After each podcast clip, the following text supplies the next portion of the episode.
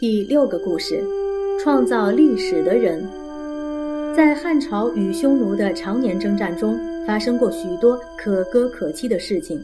这里先告诉你两则故事：一则是有关于一位死不投降者的故事，一则是有关于一位投降者的故事。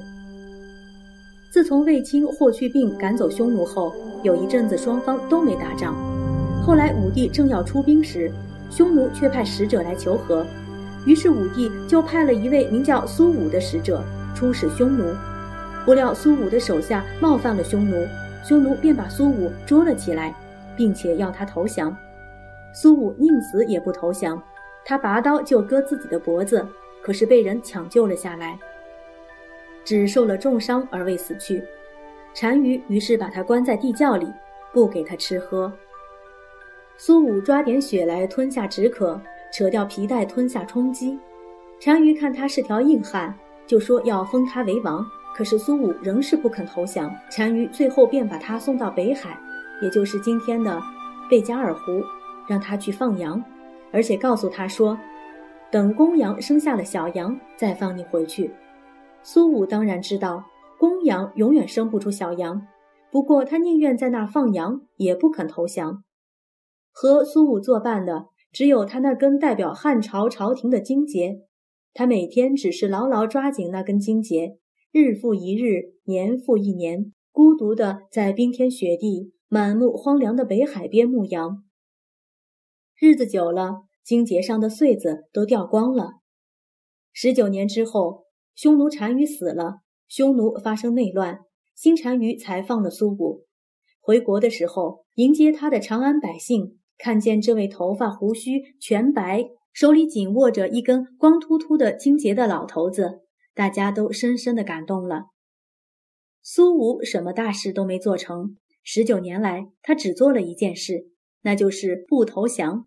你觉得这份荣耀来得轻松吗？想不想也照着苏武过的日子生活一天试试看？另一则故事是这样。汉朝的飞将军李广有个孙子，名叫李陵，作战非常勇敢。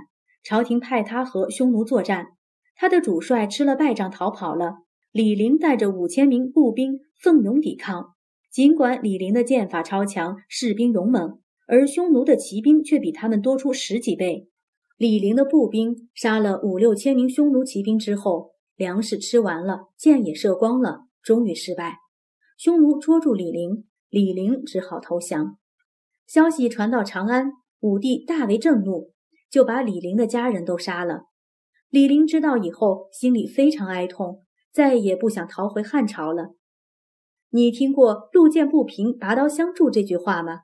意思是说，看见别人受到委屈，就要伸手帮忙。有一位叫司马迁的史官，他觉得李陵的下场实在委屈，不过他并没有拔刀。而只是在汉武帝面前帮李陵说了几句公道话而已。不料武帝一怒之下就判了他的罪，割掉了他的生殖器。司马迁受不了这个打击，本来想自杀，但后来一想，他还有一件极重要的事没做完，绝不能死。这件极重要的事就是写一部伟大的历史作品《史记》。你有没有写日记的习惯呢？你记得都是些什么？是不是都是些吃饭、睡觉、上学、放学之类的事呢？这种日记千篇一律，枯燥乏味，看的人一定要打瞌睡。可是司马迁写的书虽然也是忠实的记下了许多过去发生的事情，但奇妙的是，看到他的人总是爱不释手，因为他的内容包罗万象，上自黄帝，下至汉武帝时代，差不多有三千年的历史。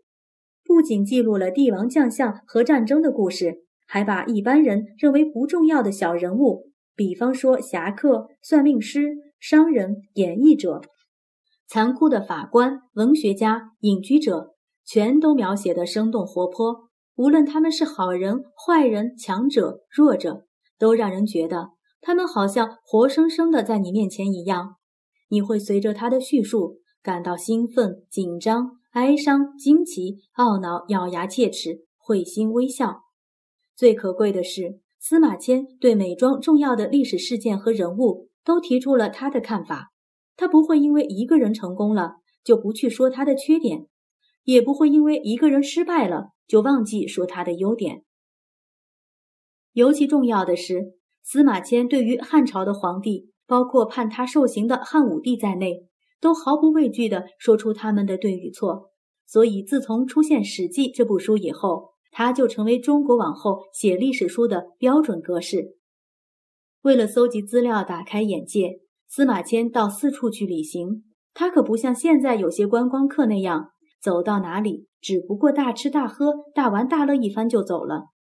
司马迁到任何一个地方，都事先准备好有关那儿的知识，然后再仔细观察、访问当地的人。比方，他曾去过传说中大禹召集各部落首领开会的地方，到孔子讲学的遗址，到刘邦的故乡韩信母亲的坟墓，萧何、曹参出生的地方，屈原投江自杀的处所等等，寻访了许多当地的老人，得到大量的资料。人们常说“读万卷书，行万里路”，而司马迁正是这样的人，难怪他所写的《史记》如此精彩。不过，一个人若像他那样有学问，但却没有他那种路见不平拔刀相助的气概，也一定写不出精彩的史记。因为对于绝不投降的苏武，司马迁固然赞美他；对于投降的李陵，他仍然赞美他。哪怕皇帝和所有的大臣都不同意，他仍然说了该说的话。他似乎觉得，冤枉一个人，即使是个千百年前就死去的人，也是不公平的。说到这里，你是否觉得像大禹、商汤、齐桓公、范蠡、荆轲、项羽、苏武这些创造历史的人，如果没有谁把他们的事迹记录下来，岂不是很遗憾吗？所以，我们真的很庆幸，要不是有司马迁这种人，我们今天怎么能知道先前发生过那么多可歌可泣、值得学习的人和事？只可惜司马迁是汉朝人。在他以后发生的事，只好交给后来的历史记录者去写他了。将来有机会，你一定要看看《史记》这部书，说不定你会因而改变一下写日记的方式呢。说来听听，一个时代若没有令人神往、值得回味的精彩人物，那一定是个暗淡贫乏的时代。你是否能把历史上的人物和今天社会上的知名人士做一比较呢？